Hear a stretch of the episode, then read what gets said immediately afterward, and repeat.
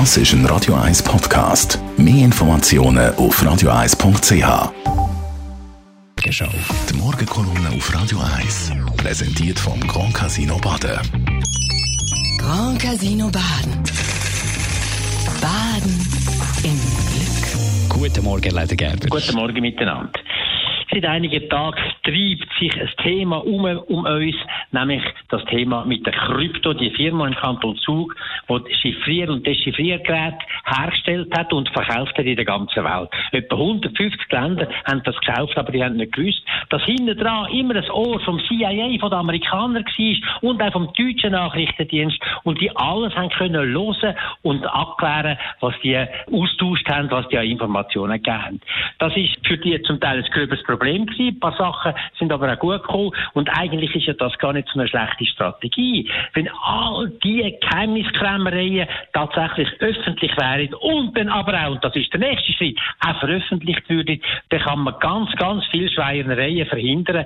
Die Kontrolle durch die Öffentlichkeit ist eigentlich das Einzige, wo da noch ein könnte heben. Aber wer hat denn schon den Mut, jetzt da die Amerikaner das Zeug aus den Händen zu nehmen und die Amerikaner äh, anzuklagen eigentlich, wenn sie in der Schweiz so etwas machen und zu riskieren, dass wir in der Schweiz nachher abgeschnitten werden von Informationen von diesen Geheimdiensten in Sachen Terrorbekämpfung und so weiter. Wer hätte den Mut schon? Und wer kann auch so auftreten gegenüber den Deutschen? Das würde ich auch noch sehen.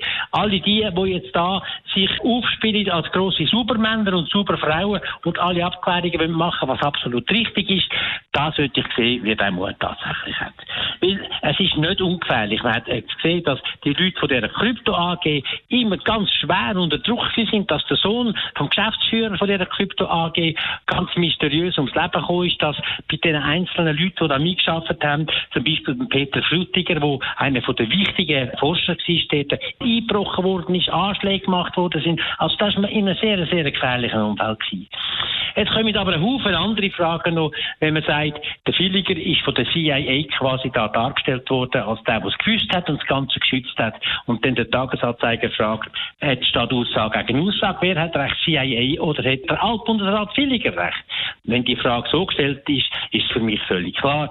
CIA ist eine der grössten Verbrecherorganisationen. Auf die kann man sowieso nicht vertrauen. Die haben nichts anderes im Sinn, als da wirklich gewisse Sachen zu machen. Bundesrat Villiger weiß man nicht, wie viel er noch weiß tatsächlich, weil er ist ja auch nicht mehr der Jüngste. Aber es gibt auch noch ganz andere Fragen, die uns eigentlich müssen umtreiben. Wie kommt das vertrauliche Papier vom Bundesrat, von der Frau Amherd und Frau Keller-Sutter plötzlich in allen Medien können zitiert werden, in aller Hand sind? Da ist offenbar jetzt auch ein Dechiffriergerät, wo irgendwo ein Ohr hinten dran gemacht ist. Also ganz ein Haufen solche Fragen.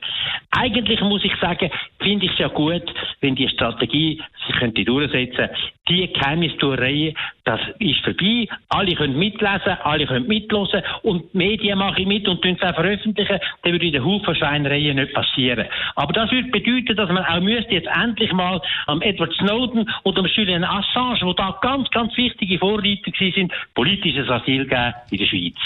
Der Elmar Gerber seine Meinung zum Nachlesen auf radio1.ch. Die Morgenkolumne auf Radio 1.